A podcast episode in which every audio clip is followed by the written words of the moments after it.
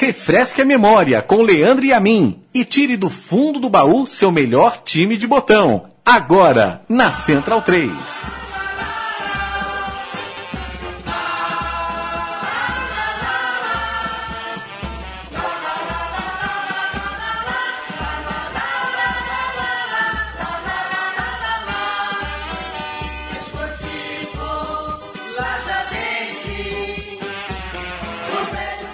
Olá, amigo Central 3, eu sou Leandro a mim trago para vocês mais um programa Meu Time de Botão. Hoje fazendo uma homenagem é, a um time do Sul, do Rio Grande do Sul.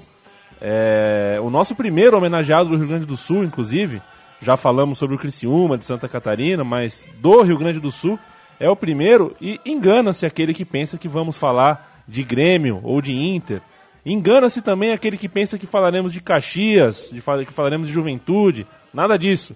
O homenageado é o Clube Esportivo Lajeadense, clube fundado em 1911, é uma cidade que possui 70 mil habitantes e tem muita cultura esportiva. Cidade que é, respira também o futebol amador de forma muito forte. Tem o Bira, o time de basquete que, que, que é tradicional. Enfim, uma cidade que, que, que merece é, as nossas homenagens pelo tanto que contribui para o futebol, para o futebol brasileiro e para o esporte brasileiro. É, vamos recortar um triênio muito legal desse time, que foi no começo dos anos 90, uma época em que o Brasil estava é, passando uma crise no futebol, em termos de seleção brasileira e tudo mais. O Falcão, né, ídolo do Inter, era o técnico da seleção. É, e o Lajadense apareceu com um time é, brilhante em 91, chegando muito perto de ser campeão é, gaúcho, ficando entre os quatro primeiros, e voltou a fazer isso no ano de 93, é, onde aconteceu um reboliço é, num julgamento, um julgamento até hoje muito mal explicado.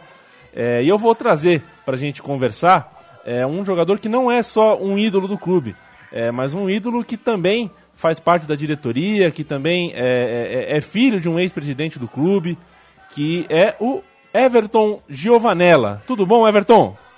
Tudo bom, prazer em estar falando com vocês nesse momento. Everton, você esteve no Lajeadense entre quais anos como atleta? Como atleta eu comecei em 86 e fui até 93. Tive uma uma, uma saída né, em 92, onde eu passei o ano no Internacional de Porto Alegre e depois retornei em 93. E em 93, depois em agosto, fui vendido para a Europa, né? E aí acabei terminando minha carreira na Europa. Para a Europa, é onde, é, acredito eu, tenha tido maior destaque no Celta de Vigo, aonde ficou conhecido e é muito querido por lá como Giovanella, né? Isso aí. É, então quer dizer que você, é, se o Lajadense montou um grande time em 91, um grande time em 93, foi mal em 92, que foi justo o ano que você estava no Inter de Porto Alegre, é, é por causa disso, Everton? Foi porque você estava fora do time? não, não, acho que são coincidências, né?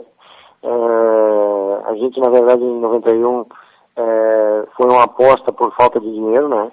É, o clube não tinha condição para montar uma equipe forte para o gauchão, acabou, acabou por optar pelo, pelos meninos da base, né, que éramos naquele momento nós, é, Gelson, eu, Enio, Evandro, Vandeco, é, e mais alguns atletas é, já, já com experiência no, no gauchão, é, que acabaram fazendo parte do grupo e a coisa deu certo, se tornou uma família muito forte dentro de campo e, e eram, eram muito amigos fora também.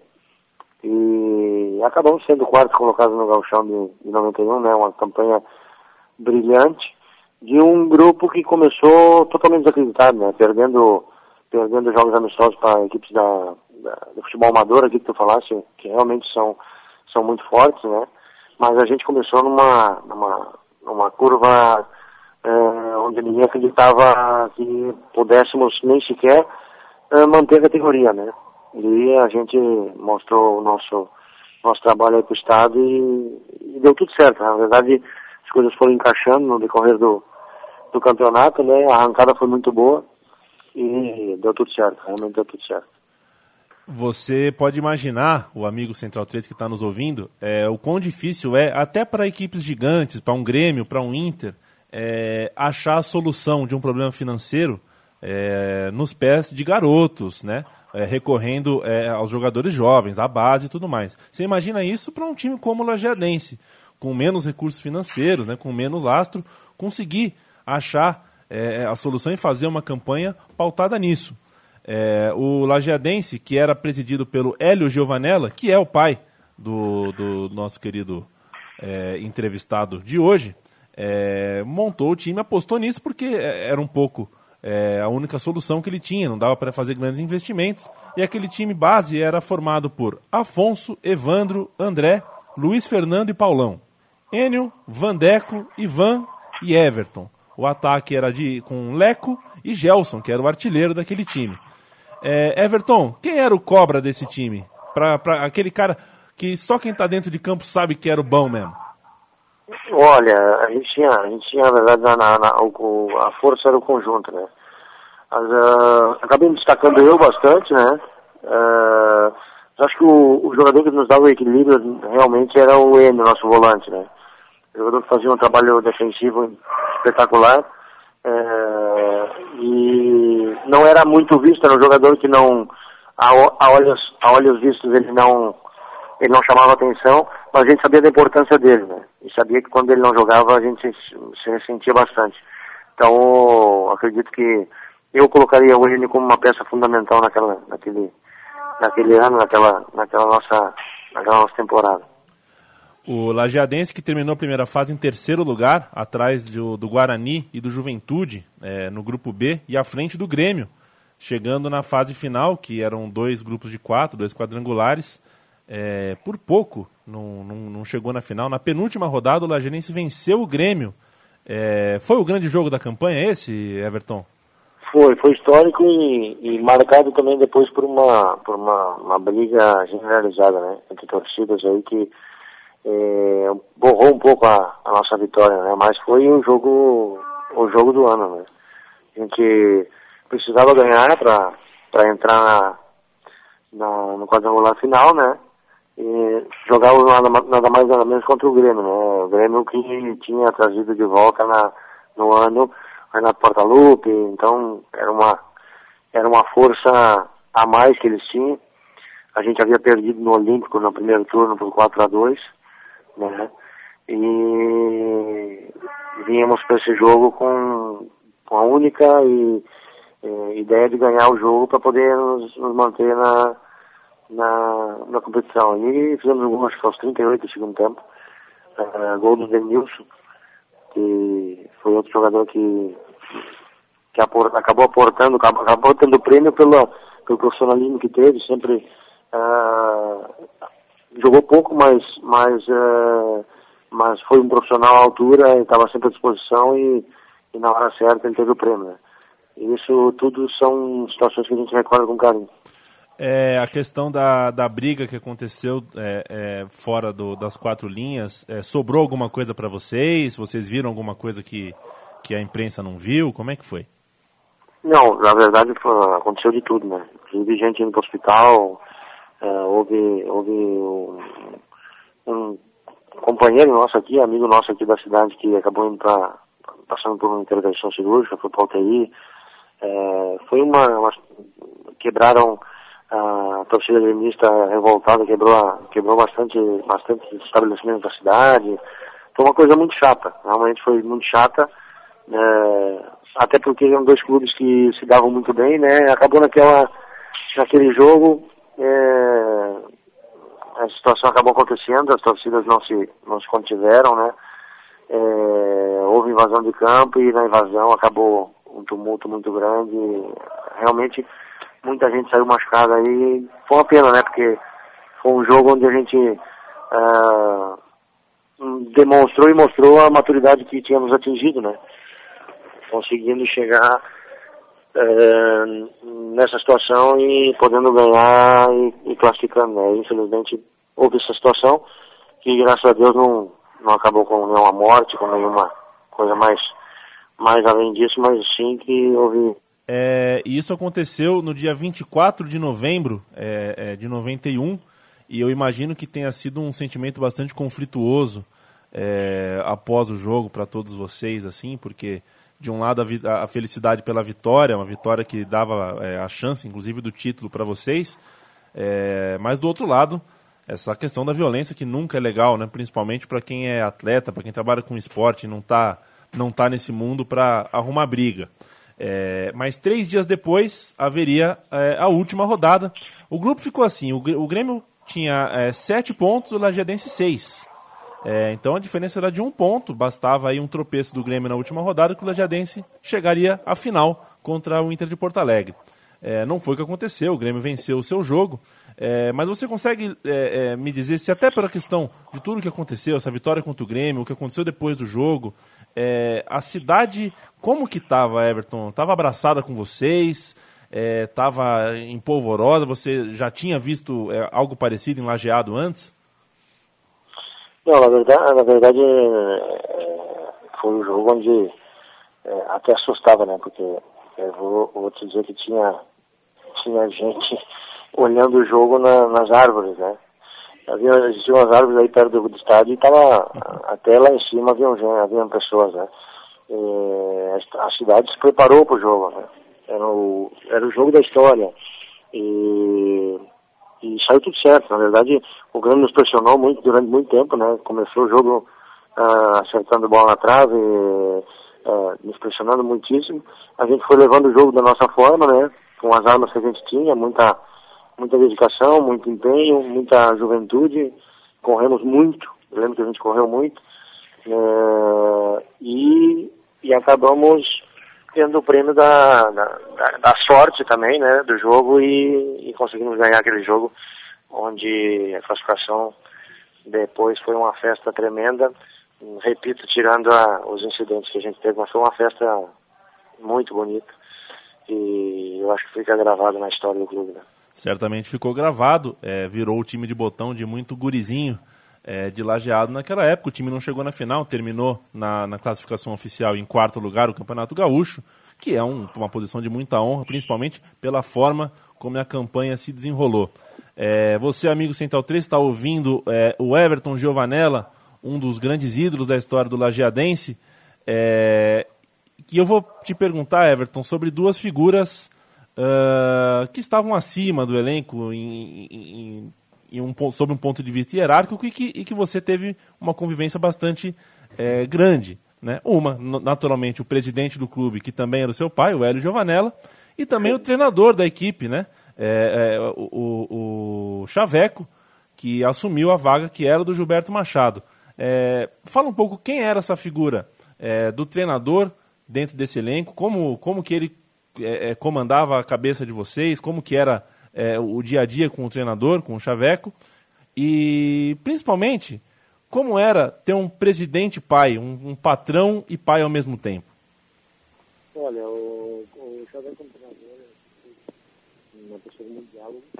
É, é, definia as questões táticas muito, muito bem, sempre foi um cara de, de de estudar o adversário minuciosamente, né, preparava bem os jogos, é, sabia hum, as armas que a gente tinha e procurava usar elas da melhor forma possível, né, mas principalmente muito trabalho. Era um cara que a nossa semana era uma semana de muito trabalho, é, questão da bola parada era um, naquela época já que talvez não se dava tanta importância, ele dava bastante ênfase à questão da bola parada porque nós tínhamos dois zagueiros muito altos e o nosso time em geral, era, era um time com uma, uma capacidade uh, de altura bastante boa, então ele procurava uh, explorar essas situações.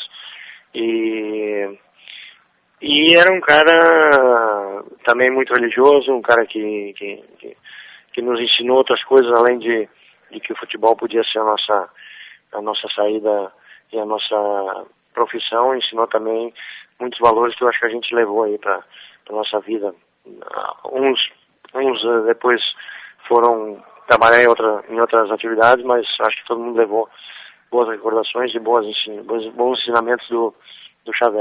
O meu pai, infelizmente, faleceu, né? Em 2005 ele, ele teve um AVC e acabou ficando um ano e meio na, numa cama de hospital e em 2005 acabou falecendo.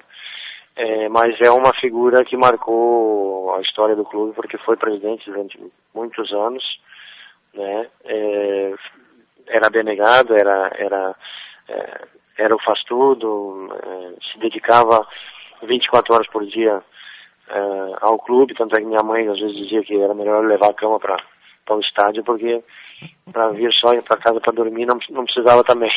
Então eles já estavam numa numa briga eh, interna quanto à questão do, do, do, velho ele ele realmente vestia a camiseta e, e amar tanto o clube, né? E e era uma pessoa que carismática, então na cidade todo mundo que ele ia pedir apoio apoiava, sabia da idoneidade dele da seriedade, da transparência que ele fazia as coisas, então eu acho que por isso que o Laganês teve futebol tanto tempo, né? Ele acabou ficando bastante mais tempo, eu depois fui embora, ele acabou voltando para o clube ainda. É, acredito que um pouco também o que me movia ele a, a, a sempre continuar e, e, continuar insistindo com o clube era visualiz, visualizando também é, que um dia eu pudesse jogar nesse clube, né? E acabou acontecendo. É, acredito que foi é, o começo, é, tanto no começo como no final, foi por méritos próprios. Eu, eu, eu, eu brigava muito, eu nunca me fiz, nunca me aproveitei da situação de ter um pai como presidente. A nossa relação de pai e filho era em casa e, e no, e no, no trabalho era de trabalho. É, tanto é que a gente teve é, situações interessantes, assim, anedóticas, que às vezes atrasavam o salário e a gente ia reivindicar e eu, e eu participava das reivindicações, então a gente uh, sempre conseguiu deixar essa situação bem, bem clara entre os dois, de que, apesar de sermos pai e filho, tínhamos uma relação de, de, de trabalho também e tínhamos que respeitar isso, né?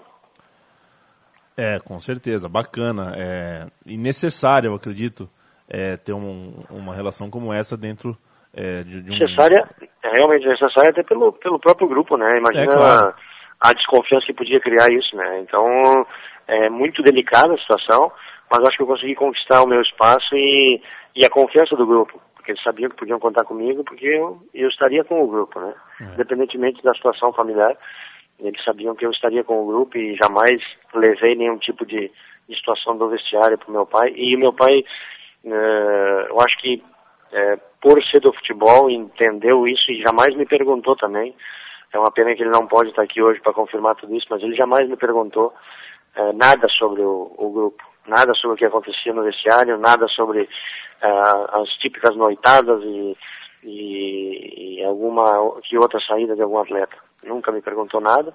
E se me perguntasse também eu não diria porque não fazia parte da minha da minha ideia como como participar de um grupo é, andar fazendo é, confidências à, à diretoria, né? Então é, eu acho que nós dois entendemos bem e a coisa saiu, saiu muito bem. Eu não tenho dúvidas disso, porque quando é, ouço torcedores do Lajeadense falarem sobre o Everton, eles não falam sobre o filho do presidente, eles falam sobre o jogador de muita entrega, de vigor físico, é, o jogador que dentro de campo representava demais a camisa do clube, é, é, independente de qualquer é, outra situação. E a outra camisa azul clara que você jogou, a do Celta de Vigo, é, lá também você não tinha nenhum parente na diretoria e também ficou marcado pelas mesmas características, não é verdade? É verdade. Aí, aí foi a confirmação de que não foi por causa do meu pai, né? Pois é. é o Everton foi para o Internacional devido ao sucesso é, é, obtido em 91 pelo Lajeadense, é, mas voltou ao clube graças a um, a, a um, ao, ao, novo presidente do clube, o, o Ney Fensterselfer, nome difícil, rapaz. Fensterselfer, Fensterselfer. Ele hoje é o presidente do conselho. Fensterselfer, Fensterselfer, é difícil. Isso, Fensterselfer, é difícil. É alemão, é difícil. é, mas eu acertei aqui na quarta, eu, eu acertei. É, ele quis montar um, um time forte novamente para reviver aquilo conseguido um ano antes é, e trouxe de volta é, o Everton, entre outros, outros reforços. Everton, o clube que você encontrou e o elenco que você encontrou em 93, é, era melhor ou era pior que o de 91? Era tecnicamente muito melhor, como, como, como equipe era muito melhor, é, jogadores contrastados, eh, jogadores de muita qualidade, Sérgio Vinck, uh, Renato Teixeira, uh, Sérgio Márcio, muita gente, muita gente de qualidade. o Jung, o goleiro, era, era gente que já tinha rodado o galchão e até jogado em outros, em outros campeonatos aí no, no a nível de outros estados, né? A gente, a gente manteve a base dos meninos, né? Com a minha volta e com a volta do Gelson, né? E ainda o presidente recheou com atletas contrastados e de qualidade. O, o, o grupo em qualidade ele melhorou muito, posso dizer que melhorou bastante. Vieram atletas também do Inter de Porto Alegre, como o Guedes, que, que era um atleta que tinha muita, é, muita fama no Inter, era considerado como um substituto de Falcão e Batista, e acabou não dando certo, mas, mas um jogador que, que tinha uma qualidade tremenda. É, o Ney, que era um lateral do Inter também, que também pintava muito bem, acabou ficando pelo caminho, mas que no Lajadense é, naquele ano teve o seu, o seu momento também. Então o, o grupo tinha se, se, se fortalecido muito. Né? Tínhamos um grande goleador, né? E, e agora tínhamos dois, que eram o Gelson e o Renato, né? E acabaram fazendo muito gol. Tínhamos o, um homem da bola parada, que era o Sérgio Vinck, que, que era espetacular, né? Era, era exemplo do Luiz Carlos, que era o seu irmão. O Sérgio tinha também a mesma facilidade, né? Então o grupo realmente era muito forte em 93. Era forte, era para era para acreditar, né? Como como acabou acontecendo. Infelizmente, com a, anedota de até hoje a gente não saber o porquê, mas eles tiraram é, quando estávamos aí embalados para para chegar nas, nas finais do campeonato, nos tiraram sete pontos do do nada e acabamos por acabamos por uh, ficar pelo meio do caminho, né? Mas é um time que que deixou a sua marca também e deixou a sua história. Pois é, para situar o amigo ouvinte, o Lajadense em 93 ficou em terceiro lugar na primeira fase, atrás do Caxias e do Ipiranga, é, pelo grupo C. É, e a segunda fase da competição é, foi, foi, foi boa para o clube e ele conseguiu uma vaga no octogonal final. Jogou Isso. com o Grêmio, Inter, Juventude, Pelotas, Inter de Santa Maria, Guarani de Cruz Alta e o Grêmio Santanense. É, o Lajadense vinha bem, conseguiu quatro vitórias, inclusive uma delas sobre o Inter de Porto Alegre. É, só que. 2x1. Um. É, uma vitória por 2x1. Um. Só que aconteceu um julgamento que, sem nenhum representante do Lajadense, é, na sede da Federação Gaúcha, já, já, começou maluco, né? Como é que tem um julgamento e não tem ninguém do Lajadense lá? O atacante Renato Teixeira foi punido. É, e, e, não sabíamos. E esse resultado, é, essa punição não foi comunicada ao Lajadense. No jogo seguinte, é, evidentemente o jogador foi escalado normalmente. Por conta disso, eu, o clube perdeu e cinco incrível, pontos. Né, eu me lembro disso, a gente tinha ganho o jogo em casa, o jogo que ele jogou, né? E depois jogaríamos com o Grêmio no Olímpico. É, a gente estava com, com sete com sete pontos, é, com sete pontos, isso. E quando entrávamos no ônibus para viajar para jogar contra o Grêmio, veio a notícia de que nós tínhamos perdido cinco. Resumindo, a gente saiu de, de lajeado é, pensando que tínhamos sete para jogar contra o Grêmio mais tranquilo e acabamos indo para lá para jogar com dois pontos, tendo que ganhar de qualquer jeito para ainda ter chance. Então foi, foi um balde de água fria enorme né, na, na cabeça de todo mundo. Vocês deixaram cinco pontos na estrada, então, né? Deixamos cinco pontos na estrada, é isso aí. Mas, cara, é que coisa maluca, né? Como os anos 80, os anos 90 no Brasil eram bagunçados nesse sentido, como aconteciam coisas que a gente acaba nunca vai, a gente nunca vai entender, né? Como que pode acontecer uma punição sem que ninguém do clube, nenhum representante do clube tenha sequer sido informado disso. É, é mas tu sabe, que, tu sabe que ainda acontece, né? A gente ainda se surpreende com esse tipo de coisa, né? Porque ainda acontece, né? A gente vai pegar aí situações e ver que ainda acontece, infelizmente, para o futebol, uh, ainda acontece esse tipo de situações. Claro que bem, bem menos, mas a gente ainda acha um que outro detalhezinho aí que, que nos espanta, né? Pois é, é, o Lajeadense não só perdeu os cinco pontos, como perdeu a hipótese de vice-campeonato, é, que acabou ficando é, com o Inter de Porto Alegre. É, e, e, não é só isso, né? não é só a posição final do Campeonato Gaúcho. O vice-campeão que no caso seria o Lajadense, com esses cinco pontos que ele foi é, tomado, jogaria a Copa do Brasil no ano seguinte, o que seria é. uma certeza de, de, de, de sucesso, mais né? é de sucesso, de mais renda, seria é, uma comprovação de que a campanha, de que o investimento deu certo. É, e, e, nós estamos falando de uma época onde a Copa do Brasil, é, por exemplo, um ano antes, dois anos antes, tinha sido vencido pelo Criciúma. É, se o Criciúma tinha conseguido, por que, que o Lajadense não podia sonhar, né? É, então, é um prejuízo muito grande. É, é verdade. É, é uma situação que, que a gente né, passou e, e que ficou marcada, mas eu acho que ficou marcado também o, a grande equipe que tinha, né? O estádio cheio, as pessoas vinham porque sabiam que ia, iam ver um bom espetáculo, fizemos um grande jogo contra o Inter de Porto Alegre, é, uma equipe que era recheada de grandes jogadores e, e foi um grande, foi um grande, um grande ano também, uma grande temporada e eu guardo só boas recordações desse tempo, tanto 91 como 93, porque foram anos em que, em que a gente, quando a gente uh, é feliz e desfruta fazendo, jogando futebol, é porque, é porque as coisas estão sendo bem feitas e estão dando certo. Então, é, realmente eu passei dois anos aí felizes porque coisas realmente se jogava bem e se, e, e se tinha uma uma amizade entre todos muito, muito interessante para os grupos. Né? Everton, eu tô com medo de fazer uma injustiça com você, é... mas é mais forte do que eu. Então eu vou ter que colocar isso. Se você quiser dar empate, não tem problema, tá? É... O time de 93 tecnicamente era melhor. O de 91 era o... a primeira vez que você é... jogava um futebol profissional, chegando lá no topo e tudo mais. É... Hoje, olhando para trás, para qual para qual dos dois anos você preferia se teletransportar? Para 91.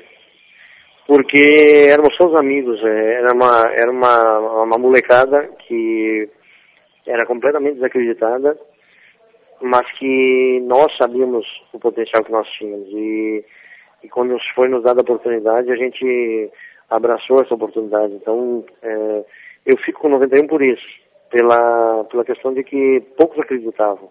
Muitos apostavam em nós como um, um candidato certo ao, ao rebaixamento. E, e, a gente pôde demonstrar, né, é, tivemos a oportunidade de demonstrar que, que o interior tinha valores e tinha é, gente capaz de fazer um bom trabalho. E por isso eu fico com, com a equipe de 91, pela amizade que a gente tinha e pela, por toda essa situação de, de, de zebra que a gente era, era denominada. Né? Sem dúvida. É, o Everton, é, primeiro, já fechando aqui com você, agradecendo é, pelo papo, Everton, é, fazer o, o, nosso ouvinte é, saber que enquanto a gente assistia é, Ronaldo, Giovanni e tudo mais brilhar no Barcelona, e, e, a gente acaba sempre vendo jogadores brilharem nos times grandes da Espanha tudo mais, esse cara aí, esse Everton Giovanella, que acabou ficando conhecido como Giovanella lá em Vigo, é um jogador muito querido por lá e é uma dessas histórias que pouca gente no Brasil, infelizmente, fica sabendo, né? Ou, ou, ou, ou memoriza. É um jogador realmente com, com, com, com, uma larga história. Aconteceram, nem tudo foram flores, aconteceram alguns problemas é, é, na, na, estadia lá na Europa, mas isso é, fica... um doping, é, né? Um doping, é. tem um problema de um doping, né? que realmente me, me cortaram dois anos né, da minha carreira. Um doping que não foi explicado até hoje, eu acho que não vai ser mais explicado. Né? E, mas como tu falaste, né, a gente quando planta coisas boas, né, quando acontecem coisas estranhas, é, a gente tem a felicidade de ver que as pessoas ficam do teu lado, né? Em nenhum momento fui questionado sobre a situação do doping, é, até porque eu, Uh, nenhum jogador em sã consciência, com 34 anos que eu tinha, para 35, uh, iria se dopar para jogar, né? Eu não tinha mais o porquê, a minha carreira tinha sido bem sucedida, tinha jogado Liga de Campeões, tinha jogado Copa UEFA, tinha jogado final de, de Copa do Rei, e não sabemos até hoje porquê, mas uh, saiu no, na urina uma, uma, uma é, dose excessiva de uma substância chamada nandrolona, que naquele tempo é, que era um tempo onde o pessoal estava com, com o olho muito bem posto na questão do doping, porque iam aconteciam as Olimpíadas também, então eles estavam eles estavam com o olho bem posto e acabou acabei eu por por pagar em uma situação onde realmente eu não pude nem comprovar se, se tinha acontecido realmente a questão do doping, porque o laboratório onde foram feitas as análises é, simplesmente uh, é, ele destruiu as, as amostras de urina, sem antes do processo terminar. Então foi uma situação muito estranha, né, e que manchou, manchou uma carreira uh, que, que vinha sendo uh, muito bonita, manchou no sentido de que eu não pude terminar como eu queria, né, mas uh, acabei voltando, falei que só iria acabar a minha carreira jogando e acabei jogando lá no clube menor da Espanha, acabei por fazer, cumprir o desejo de jogar e de acabar a carreira dentro de um campo, dentro do terreno de jogo, que era onde eu comecei. Né? É, mas é, se porventura manchou, manchou pouco, viu? Isso aí eu acho que fica em segundo plano quando a gente olha para trás e vê uma, uma, carreira aí de, de mais de década é, de bom futebol e de muita dedicação ao esporte, que é uma coisa que é, é a, gente vê, a gente, a gente sente falta em muito atleta de ponta hoje que que não sente a camisa, que os olhos não brilham e tudo mais. O, é. O Everton. Oi, pode falar. De, de, comentar essa situação justamente porque eu não, tinha, não tenho nada para responder, né? Eu não, não. tinha nada para responder.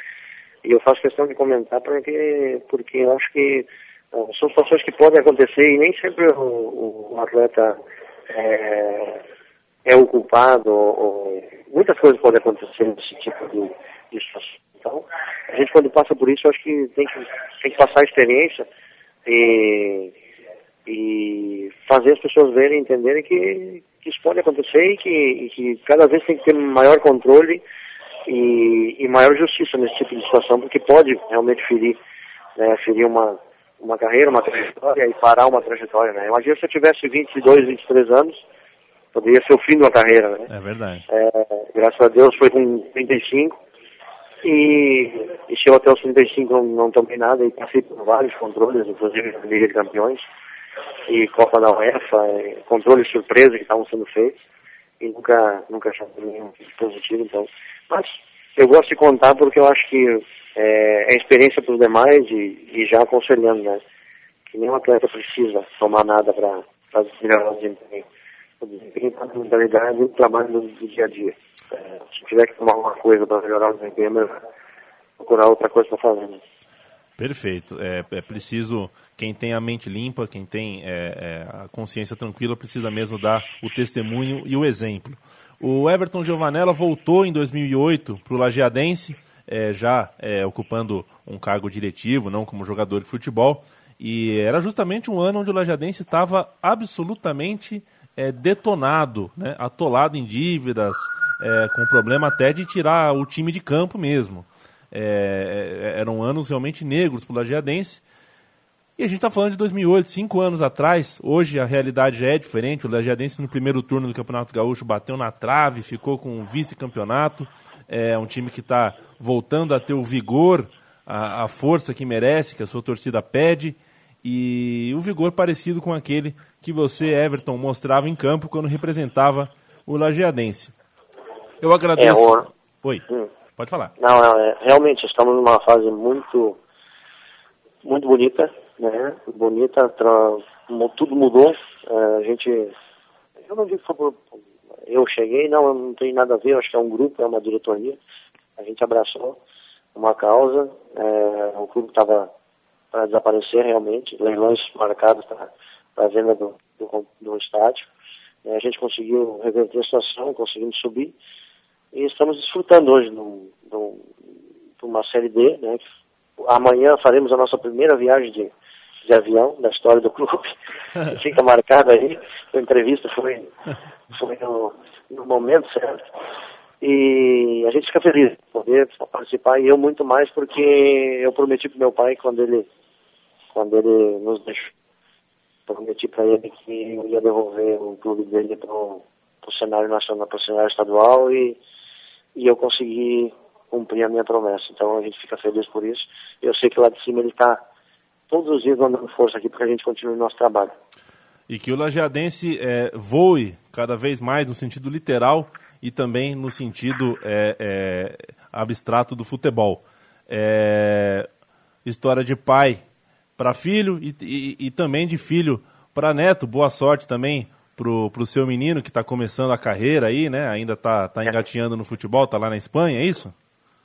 O Luca está na Espanha, tem que se apresentar dia 8 de, de agosto, vai ficar lá no Celta de Vigo.